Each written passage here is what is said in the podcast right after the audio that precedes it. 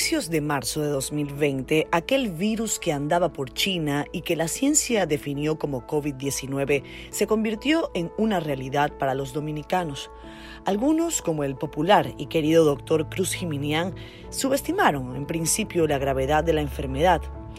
Pero el 24 de ese mismo mes, el país se estremeció con la noticia. El doctor Cruz Jiminián estaba grave por coronavirus.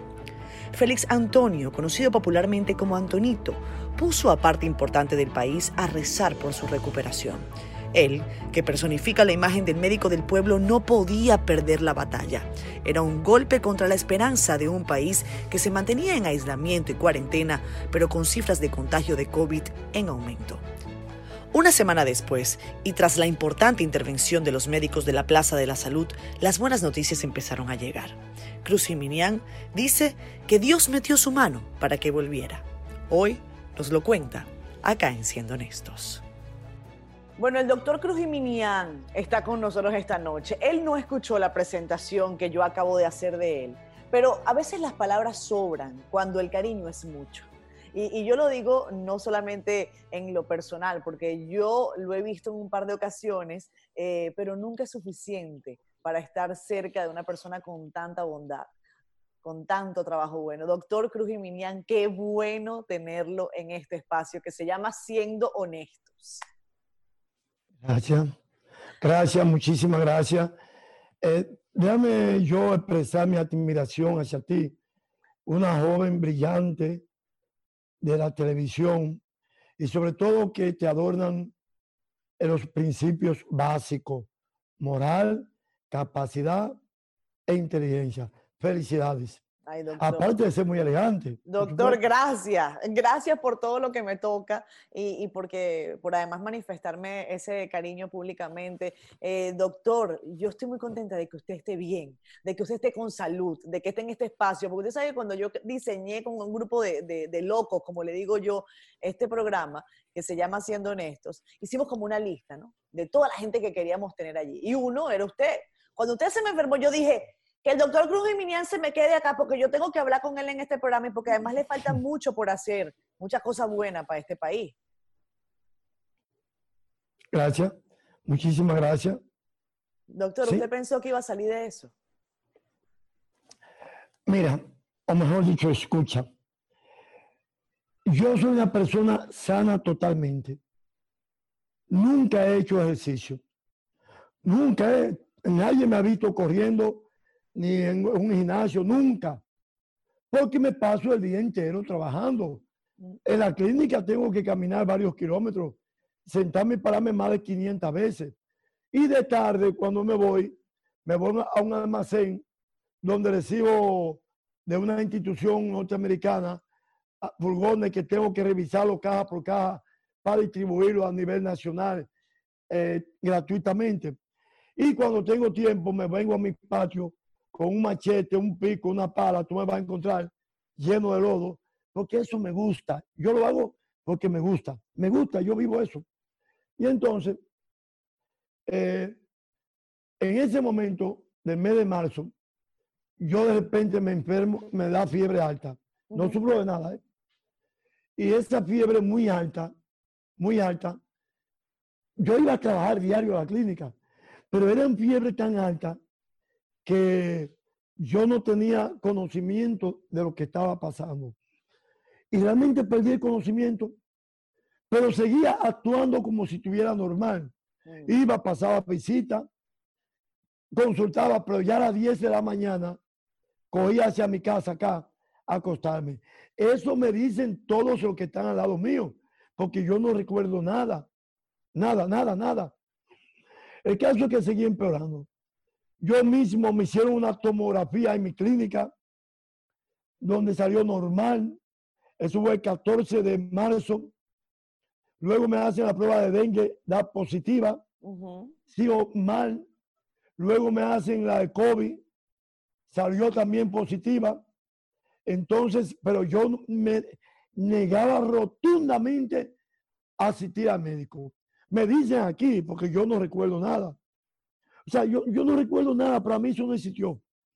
Pero eh, ya el lunes en la noche, estaríamos hablando del 26 de marzo, comienza a faltarme el oxígeno, la oxigenación, lo normal es entre 95 hacia arriba, 100. Sí. Ya yo ya tenía 88. Eso es grave. Grave. Gravísimo.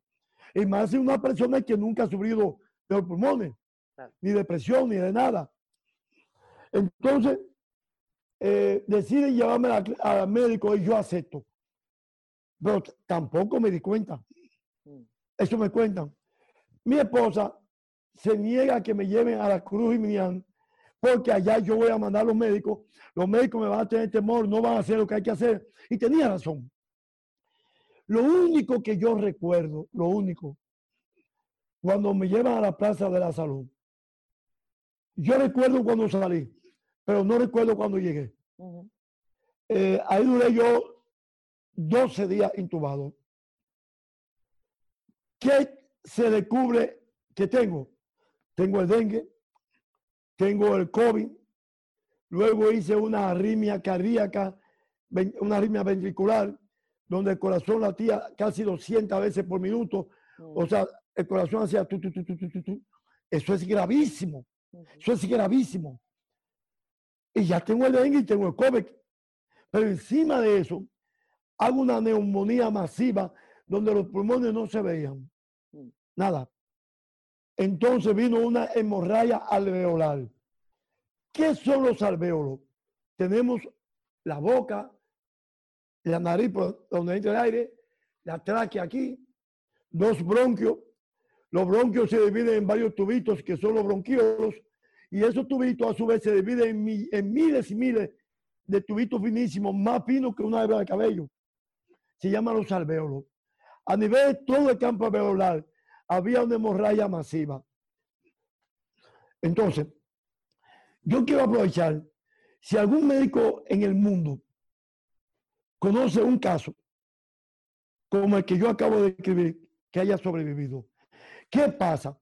A las 4 de la mañana, el doctor Gamaliel, un intensivista, director de la unidad de cuidados intensivos de la Plaza de la Salud, tremendo médico, un científico extremadamente capacitado, llama a mis hijos y le dice, ya no hay nada que hacer. Prepárense para lo peor. Y hay que quemar el cuerpo. O sea, mi cuerpo se iba a quemar en una o dos horas. Mm. Porque en ese momento no se entregaba como hoy, cuatro meses después. En ese momento había que quemar el cuerpo. Y los familiares no lo veían. Mi hijo, que es el único varón que tengo, es muy loco conmigo. Se desesperó, comenzó a dar gritos en el parqueo. Y entonces, una señora vestida de blanco, que no sé quién es, ni este tampoco, le dice, haz una cadena de oración que tu papá se va a salvar. Entonces le dice, doctor Gamariel, por favor, déjenmelo ver. Yo lo único que quiero es decirle, papi, te quiero antes que se muera. Pero no lo hicieron. Entonces, él pide una cadena de oración y te puedo decir, inclusive Julio Jacín me llama a pocos días después y me dice, él me dice, Tonito, Tonito, tú has logrado algo que nunca hubiera pasado en el país y quizá en el mundo. Le pregunto qué, que pusiste todo un país de rodillas al mismo tiempo a orar por ti.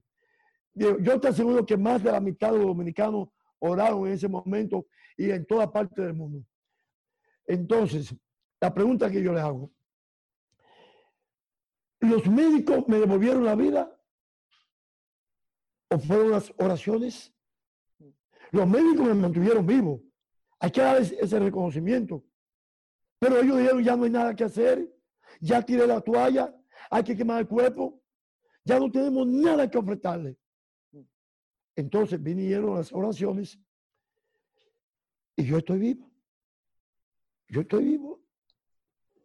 Doctor, esa, situación difícil. esa experiencia que usted nos la relata con, tanto detalle, cosa que yo le agradezco mucho porque eh, parece que el tiempo se congelara cuando, cuando ocurren situaciones así y es bueno eh, tenerlas además registradas para, para, el conocimiento de muchos, para los que eh, tal vez no vean las cosas de esta manera.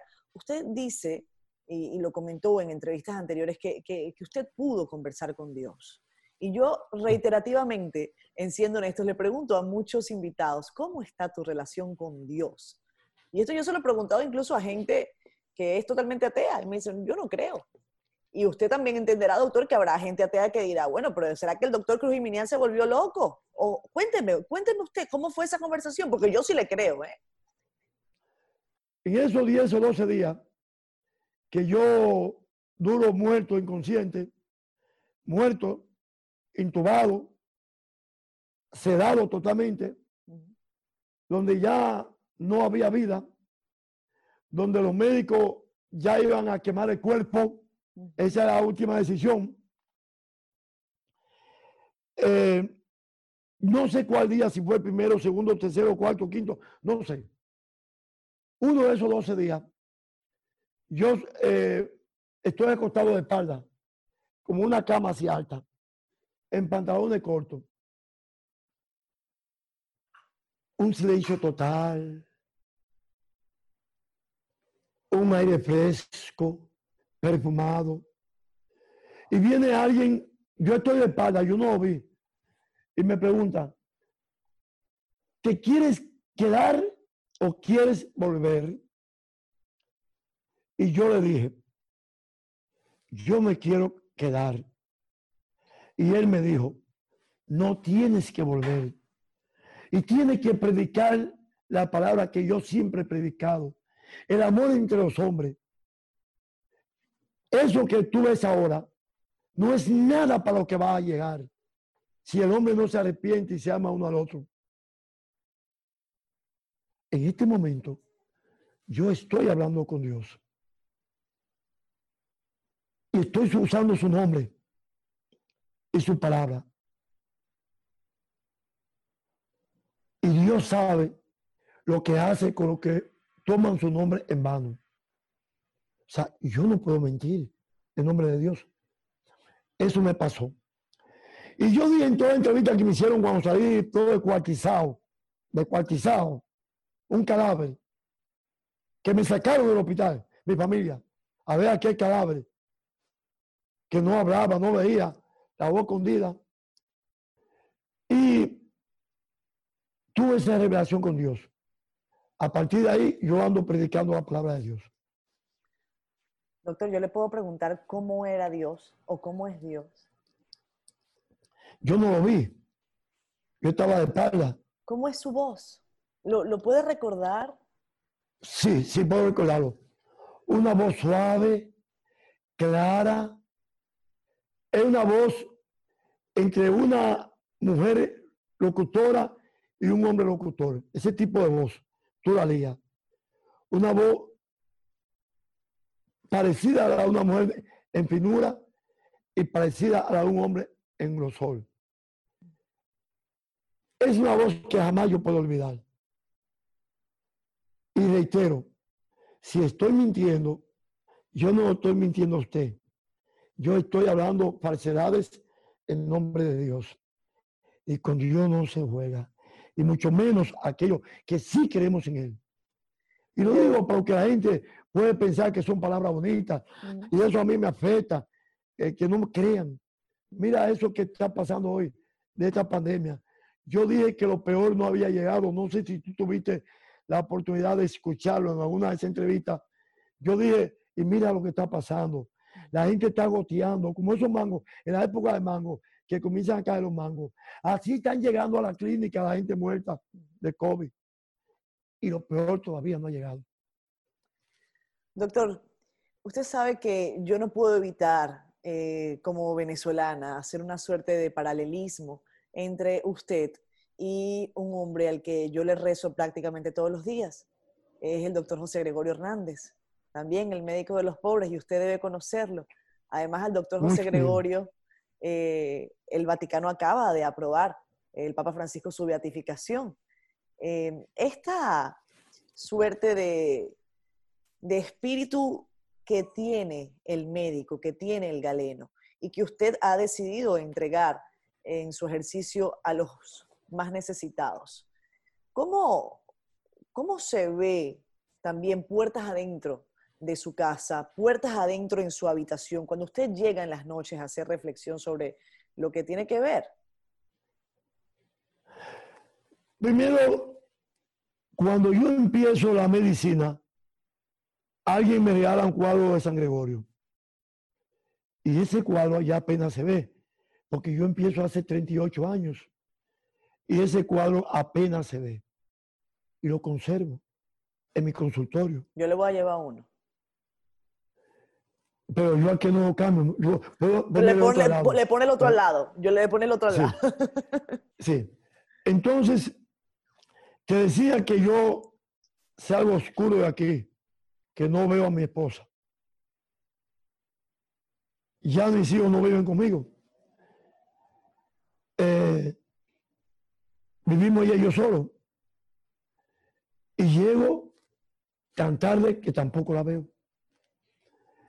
Al venir esta enfermedad, yo no tenía la foto, yo tengo cuatro hijos. Eh, Lilian y Charina, de mi esposa anterior, y con mi esposa que tenemos ya casi 30 años, eh, tengo una hembra y un varón. A Luis y a María. Sí, ya viven separados. Tan grandes ya son muchachos, doctor, ya, ya, ya, ya son, son médicos, son médicos, son médicos, médicos todos. Entonces, me, mi Antonio es médico, se ha dedicado a la administración de la clínica. Lilian Mayor es la directora de, del asilo ancianos de la Fuerza Armada mm. y también encargada de la emergencia de la clínica. Eh, bueno, en fin y al cabo, el caso es el siguiente, que producto de ese trabajo que ya he descrito dos veces, que no es necesario repetirlo, sí. me olvidé de vivir, me olvidé de la familia al enfermarme, mis hijos, yo no sabía que me querían. Por lo menos mi Antonio sí, porque ese nunca se ha despegado de mí. Pero a solas que amanecía en la plaza de la salud dando gritos. Muchachas jóvenes, dando gritos. Y cuando la mayor, que es médico, logra entrar pide que me permitan verme después de 15 días. Que me permitan verme después de 15 días. Yo estoy un cadáver. La boca, la lengua no me cabía en la boca, llena de monillas, eh, hongo, herpes, que yo pensé que la cara iba a quedar desfigurada. Herpes que era toda una sola llaga, la boca entera. Eso fue un sufrimiento total, terrible, terrible. No me podía sentar ni acostar, tenía que ser de lado así. Y un ardor desesperante. Después que salí ahí, no veía, no veía nada. Veía una nube blanca. Eh, para, tenía que depender de un tanque de oxígeno 24 horas. Intentaba pararme aquí ahí y era con un oxímetro midiéndome la oxigenación y un tanque de oxígeno. Si daba la vuelta a un carro era con oxígeno puesto. Todo fue así. ¿Qué pasa? Mi hija y mi hijo, cuando le permiten entrar y ven aquel panorama, ese cadáver, yo pesaba 184 libras y salí con 144. 40 libras perdidas porque también tenía varios días enfermo aquí en la casa, no solamente la plaza de la salud, que no comía nada. Recuerdo que un día, ya cuando despierto, no sé qué día fue, me imagino que fue los últimos dos días, me tienen amarrado y yo tengo una sed desesperante y los labios partidos, pues, sangrando por todos lados. Y yo, enfermera, auxilio, hay enfermera, por Dios, enfermera. Yo me quedé en la Plaza de la Salud por el servicio a las enfermeras. No así del servicio médico, jamás. El servicio médico fue extraordinariamente ejemplar y positivo. Pero las enfermeras, como todavía no se conocía mucho, mm. eh, me trataban de lejito, vestida de astronauta, y no me limpiaban, eh, no sé si me limpiaban o no. Pero yo sé que yo quería un chin de agua y veo un vasito que tiene como agua, pero no era agua nada. Y yo no sé cómo yo logré aflojarme una de las correas. Y cuando me paro de la cama a coger el vasito de agua, ya no tenía músculo, no tenía fuerza muscular. Me caí colgando. Y ahí duré yo más de una hora gritando, enfermera, auxilio. Ay, si mi familia supiera esto. Ay, qué tortura. Yo no he hecho nada malo. Mira, me irrita pensar eso. En mi clínica eso no se hace a nadie. Tenemos una unidad de cuidado intensivo allá. Y pregunta de todos los días vamos de alta a pacientes que salen de cuidado intensivo de, de, COVID, inconscientes. Pero doctor, ¿cree usted que era por el miedo? ¿Usted cree que era por el miedo? Mira, yo nunca había hablado así, se me aguan los ojos. Pero es que me da impotencia. Claro. Cuando yo sabía aquella, aquel panorama. Yo sabiendo mi familia me ama y que el pueblo me ama. Y que era la noticia más importante del país. Desde el presidente hasta el ministro de Salud Pública. Y el más humilde de los ciudadanos. La prensa nacional e internacional. Yo no sabía nada de eso. Yo me entero después. O yo no sé nada ahí. El caso es que cuando entra mi hija y mi hijo y me ven, comienzan a dar gritos. Pero ya yo estoy consciente, pero yo no recuerdo haberlo visto. Ellos me dicen que yo, que yo le dije. Dicen ellos, ustedes me han abandonado y no se va a perdonar. Y no van a ser mis hijos nunca. Le digo a ellos.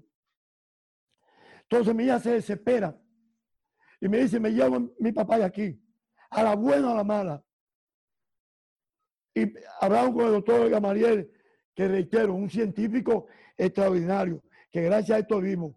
Y del servicio de, médico jamás me puedo quedar. Fue extraordinariamente positivo.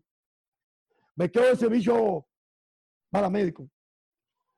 Y, y me irrita y me, cuando me acuerdo de esas cosas. Sí, claro. Me sacan lágrimas. Y yo decía, si mi familia sabe esto, no se lo van a perdonar. Bueno, el caso es que mi hija va y dice, me llevo mi papá y mi hijo. Al otro día, doctora María, eso recuerdo. Yo estaba eh, acostado y lo veo que viene vestido, no sé si me equivoqué o no, es que yo no recuerdo nada. Claro, claro. Pero yo, la imagen que vi fue vestida de negro. Normalmente es vestido, es vestido de blanco, como un astronauta. Pero la imagen que yo vi fue totalmente vestido de negro. Y me dice, doctor, ya usted se va. Yo vi el cielo abierto. Yo no sé, nunca en mi vida pude haber sentido una alegría más grande. Me sacaron en una silla esa foto que ustedes van a ver ahí. Nunca nadie la ha visto, porque esa foto me enteré. Yo no sé cómo me llegó por mi WhatsApp ahora, que era cuando me iban, normalmente los pacientes cuando se van, uno les pide con un aplauso a todos los pacientes y todos los familiares y todos los médicos. Eso lo hacemos en mi clínica. Sí. Diario, a muchísimos pacientes. Pero en la Plaza de Salud, ellos me sacaron en silencio porque era noticia a nivel nacional. Además, yo no estaba sano. Yo tenía todavía el COVID positivo y al paciente no se le da de alta con el COVID positivo. Pero ante la insistencia de mi familia, los médicos tuvieron que ceder. Además, yo soy médico. Además, el doctor María dijo, bueno, yo voy a aceptar, eso no es correcto. Eso me cuentan. Porque ustedes son médicos, pero de aquí se van para la clínica. mis hijos que son médicos dijeron, sí, de aquí va para la clínica, cuidado intensivo, en una sala de alejamiento. Pero no, me trajeron para acá. Cuando llego aquí, me cargan y me llevan acostado en la cama. Recibo una llamada, yo no sabía. Me dicen, doctor, el presidente quiere hablar con usted. Digo, ¿quién es el presidente? Pues yo no sé, yo no sé nada. El presidente Danilo Medina. Pero que quién es él. Eso me cuentan. Digo yo, no, no, yo no quiero hablar con él. No, no, no, no, no, no me lo pongan. Yo no quiero hablar con él. Dice, pero, pero ¿por qué el presidente? Digo yo, porque ¿cómo, ¿cómo se llama ese presidente? Yo no lo conozco. em, esa es una discusión. Entonces, cuando me lo pasan, yo no sé cómo Dios me iluminó, que hablé coherentemente con él. y, la, mente me vino lúcida y le di la gracia. ¿Por qué le di la gracia? Porque el día 26, 27 de marzo, cuando dicen ya que ya no hay nada que hacer, Héctor Mojica, mi hijo, llama a todo el mundo, a todo el mundo, mm. y a todo el periódico, y a todo el mundo, y llamó a Héctor Mojica, el director de la ONSA. Y le dijo, eh, yo quiero que el presidente me permita ver a mi papá. oye bien, porque él no sabe qué tiene que ver el presidente con un enfermo. Pero se le ocurrió eso. Y Héctor Mojica llama al presidente Danilo Medina, que es mi amigo, nunca que se sepa me ha dado nada, nada, nada, nada. Pero me hizo el mayor de los regalos, que se interesó por mi salud. Y le digo al ministro de Salud Pública, y tengo testigos que ahí estaba Mojica, que es mi hermano Héctor Mojica de la ONSA, Riquillo Mato, que es hermano mío de 30 años, estaba ahí. Y había otra persona como Montalvo, le dice al ministro de Salud Pública, el doctor no se puede morir, él ha aportado mucho. Entonces, había un medicamento llamado Tocilizumab que no se conocía en el país, no se conocía, y costaba como 200 mil pesos y pico. Pero para el presidente había una reserva, para la familia presidencial. Y él ha dicho que se lo pongan. Alguien dice, no, pero que eso es la familia presidencial, que se lo pongan, que se lo pongan. Entonces yo me inclino ante Danilo Medina, no ante el presidente y ante su esposa, independientemente de lo que quiera, pensar, porque que no es agradecido no debe vivir, no merece vivir. Y ese esto que hizo conmigo, yo nunca puedo olvidarlo. Pero Luis Abinader también. antes, eh, doctor. no, nunca, primera vez. Primera vez.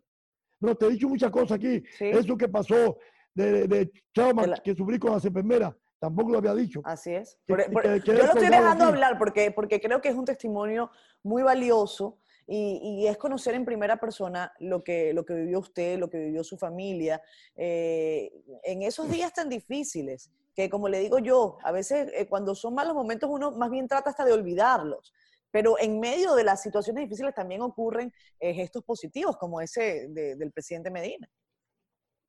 Yo salí el día 6 o 7 de la Plaza de la Salud.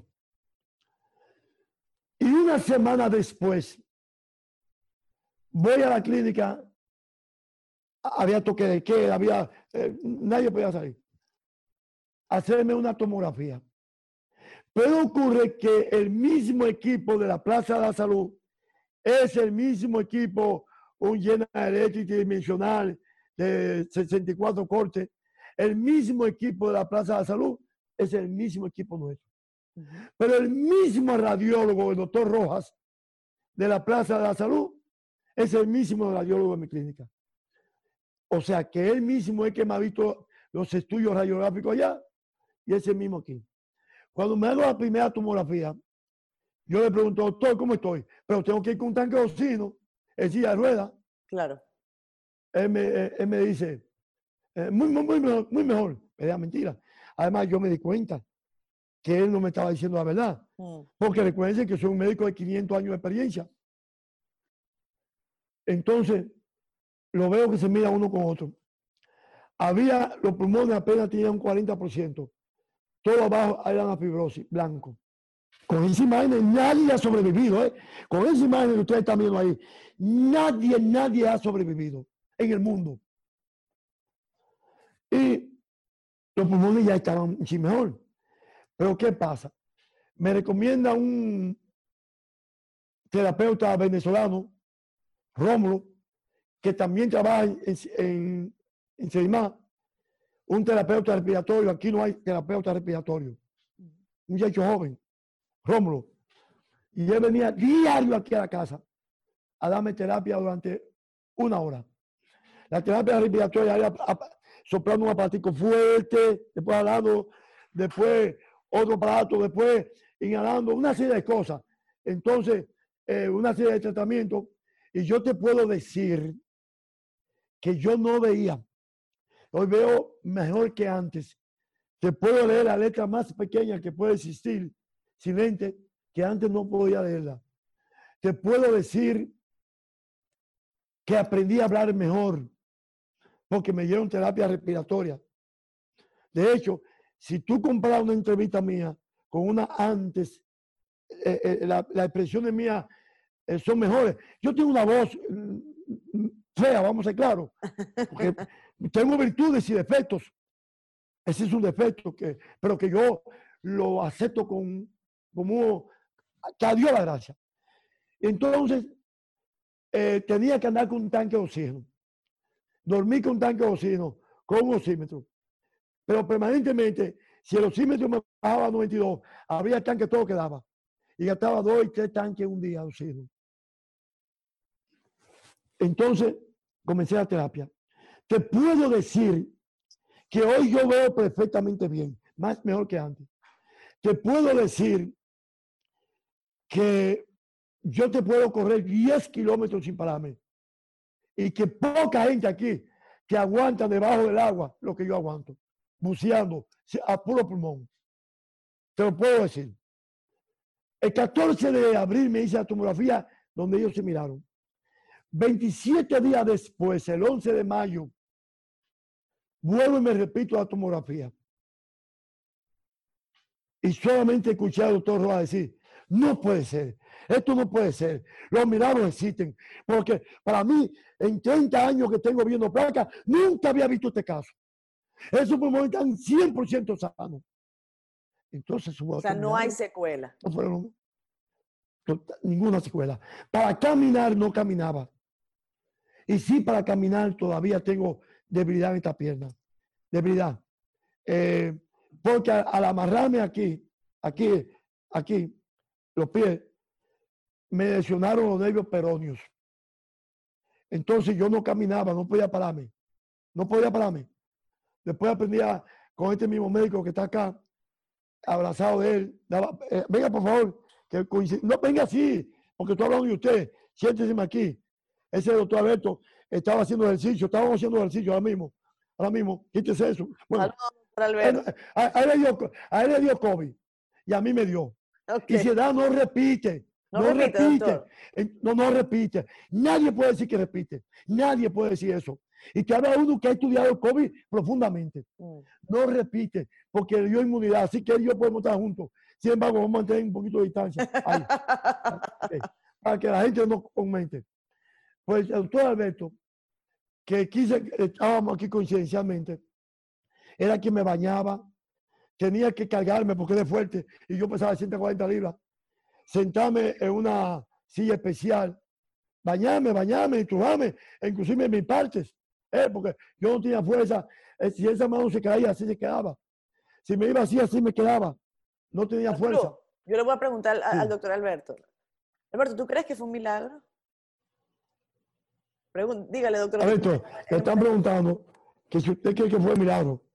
Hablar. Solo esa pregunta le voy a hacer, si él cree que fue un milagro. Le están preguntando que si usted cree que fue un milagro. Sí, bueno, claro que sí. Para mí fue un milagro porque las condiciones clínicas y médicas que el doctor quedó con sus secuelas, eh, no era de pensar que tan solo cuatro meses este fuera el hombre que es hoy. Entonces nosotros como médicos eh, entendemos que después del trabajo de los médicos, Dios y, la oración de este país es que tienen al doctor Cruz vivo, eh, consciente y en todo el sentido común que ustedes ven que él exhibe.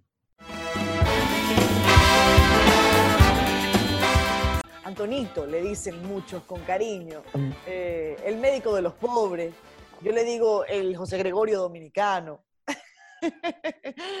Doctor Cruz Minian, hay gente que a usted le ha hecho un homenaje. Nelson Cruz le hizo un homenaje que a mí me encantó. ¿Usted vio esa foto del pelotero Nelson Cruz?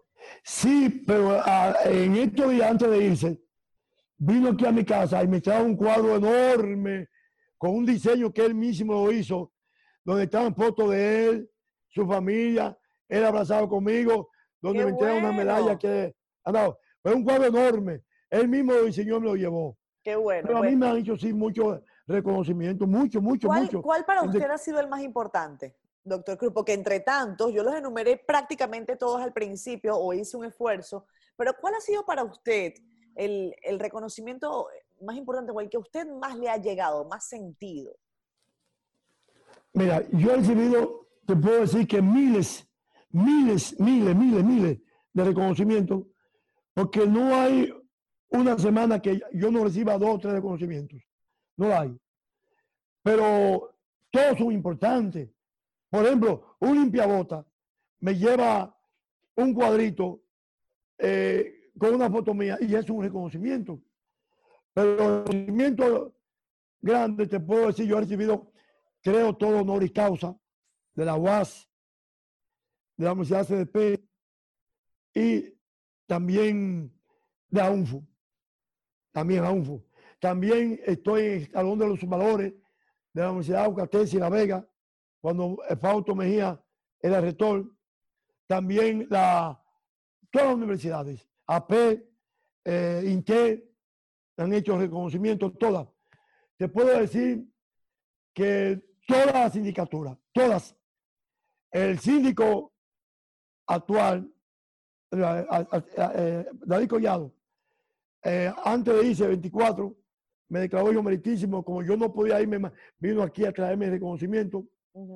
Hay un parque que él le puso mi nombre. Sí, lo vimos. El parque Cruz ese parque estuvo muy bien. Está funcionando bien todavía ese parque, doctor, está limpio. No, ese parque, ese parque más bello de República Dominicana, es más limpio. Y el más limpio, porque la gente se esmera, porque está en un barrio muy marginado y la gente ahí lo, lo protegen. También hay un parque. Espere, espere, antes de que usted siga, ese día usted dijo unas palabras que yo las anoté el día que inauguraron ese parque. Y vamos a reflexionar brevemente sobre eso. Yo quiero que usted me abunde un poco. Usted dijo textualmente, he vivido momentos muy difíciles, he sido pisoteado, me ha tocado caminar a estrechos senderos, a veces llenos de espinas, con lágrimas que no brotan hacia afuera, pero con orgullo y fe en Dios agradecemos al alcalde. Hábleme de eso, de con lágrimas que no brotan hacia afuera. Eh, caminar esos estrechos senderos. ¿A, qué se refería usted, doctor? Mira, la medicina es muy clasista en este país. La medicina. Y es muy difícil que una gente de la parte baja vaya a Capotillo, a Guachupita, a Gualea a internarse una clínica.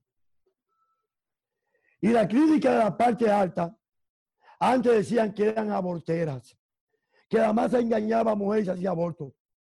Y yo he demostrado que eso es mentira. Lo he demostrado con trabajo, que eso es mentira. Mi esposa, ¿sabe cómo yo la conozco? Yo tengo una, una prima hermana que trabajaba en Terrabús. Y mi esposa se puso mala, una muchacha joven de 22 años, 21 años, en esa época. Eh, ya tiene 50, pero estaba hablando de esa época. Eh, va un médico, una muchacha muy, muy hermosa, en ese momento, y el tipo que comienza a enamorarla. Y va otro, pero no hay cosa más desagradable que cuando tú tienes un problema intestinal, náusea, diarrea, el vómito, eso es peor que cualquier dolor, porque eso te quita el ánimo totalmente. Y cuando venga una bestia como esa a piropiarte, ella se fue incómoda. Y le contó eso a mi prima. Mi prima le dice a ella, yo te voy a recomendar un médico muy bueno, muy capacitado, dice ella. Pero hay un problema. Dice, ¿cuál? Que en Cristo Rey. Y yo estoy seguro que tú vayas a Cristo Rey. Yo, ¿por qué no? Si yo quiero sanarme. Mi prima me llama y yo asiento en un sillón que yo mismo había hecho. Yo, siéntate ahí que tú te vas a sanar. Y comencé yo mismo a darle unos brebajes, una cosa esa que, eh, que ya no se usan. Y la muchacha, al cabo de una hora, ni tenía náusea, ni tenía diarrea, ni tenía dolor. Le di un elixir palegórico, eh, eh, existía simetidina, que ya no se usa. Se usa la ranitidina, después la famotidina. Bueno, el caso. El caso es que yo tengo un chofer, mi prima me dice, no la mande sola, manda a llevar, porque es, hermana de mi prima, de María Cristina San Gimián. y la mando a llevar con un amigo mío que es un hermano. La muchacha viene al día siguiente a chequearse. A chequearse. Oye, bien esto, yo no había dicho nunca. La mamá no quiere, porque la mamá se ha dado cuenta de algo, que la muchacha está como que cayó bien el médico. Y viene a chequearse. La mamá dice, no, tú vas para otro médico. Le dice, ya es para ese que yo voy, porque ese fue el que me sanó. Entonces viene y la mando a llevar. Y ahí vino una relación. Bueno, el más pequeño es médico. el médico y administra la, la, clínica. Y muy bien. Entonces, eh, esa, eh, ahí que yo te digo que yo he tenido que caminar entre espinas. ¿Por qué? Porque se nos ha acusado de abortero, de incapacitado, de loco viejo, de que eso es una posible ahí. Eh, se nos ha querido maltratar. Y con el trabajo serio y honesto y científico le hemos demostrado a República Dominicana que sí se puede hacer medicina seria, capacitada, con moral, con principios y con ciencia. A tal magnitud que tenemos la clínica más grande de República Dominicana y la más equipada. Tenemos la única clínica del país que tiene dos resonadores, resonancia magnética, totalmente abierta, abierta como estamos nosotros, sin paredes la única, porque la gente da miedo, somos nosotros. Tenemos un departamento de diálisis que lo estamos con 10 máquinas, lo estamos enviando a 25 máquinas. Ya. Tenemos una unidad de cuidado intensivo, cada una con su monitor moderno, con 8 camas. Tenemos una unidad de aislamiento. Tenemos una unidad de cuidado intensivo pediátrica. Tenemos una emergencia pediátrica. Tenemos una emergencia de ginecología. Tenemos cuatro, cinco emergencias aparte. Tenemos una emergencia, la única del país, acreditada. La primera y única por salud pública. La primera y única acreditada para pacientes con sospecha de COVID. ¿Por qué? Porque aquí tú vas a una clínica y el médico bien protegido, claro, el médico, pero te encuentras una señora o dos personas que tienen COVID ahí, como no hay camas para donde referirlo, ahí tienen esos pacientes 24 horas con el COVID cerrado con aire acondicionado y el médico protegido. Pero entonces tú llevas a tu mamá con diabetes y te la encuentran al lado. Eso no debe ser. Por eso hicimos una emergencia aparte. Doctor, ¿y cómo manejan los casos que son asintomáticos? Porque hay mucha gente que a lo mejor llega porque se dobló un dedo y resulta que puede ser que tenga COVID. Cuando los médicos van a operar, algunos querían negarse a operar a la paciente o hacer una cesárea a una mujer porque tenía sida. Mm. Y yo eso no lo permito. Yo le digo a los médicos, todos los pacientes tienen sida. Y todos los médicos también. Mírelo así. Cuídense de no contaminarse. Porque aunque la prueba de negativo, usted puede estar positiva. Y todas las pruebas de análisis del mundo, todas te pueden dar un falso negativo. Por ejemplo, tú vas a hacerte una prueba de embarazo, algo sencillo. Te dice negativo, pero está preñada. Y así son todos y así, y así pasa con el COVID. Y así pasa con el COVID, también. Claro. Con el COVID. Pero qué bueno que tocar el tema. La prueba de COVID, ahí se hacen dos. Una en saliva, nasofaringia, y una en sangre. La rápida. Sí.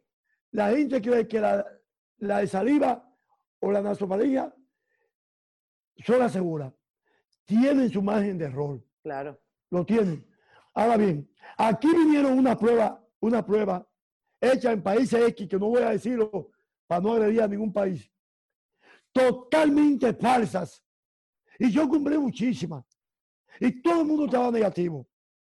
Pero cuando tú se las mandabas a hacer en otro sitio, te daban positiva. No, doctor, pero te tiene que decir de dónde son esas pruebas. Esta es información, esta es la información que te doy para que todos los laboratorios del país sepan que si la prueba solo la compren alemanas o americanas. Mm. Esas son seguras 97%. Saquen ustedes por descarte cuál es la que no. Pero esa me no, además no, además no acepto. Las demás no acepto. Americanas o alemanas.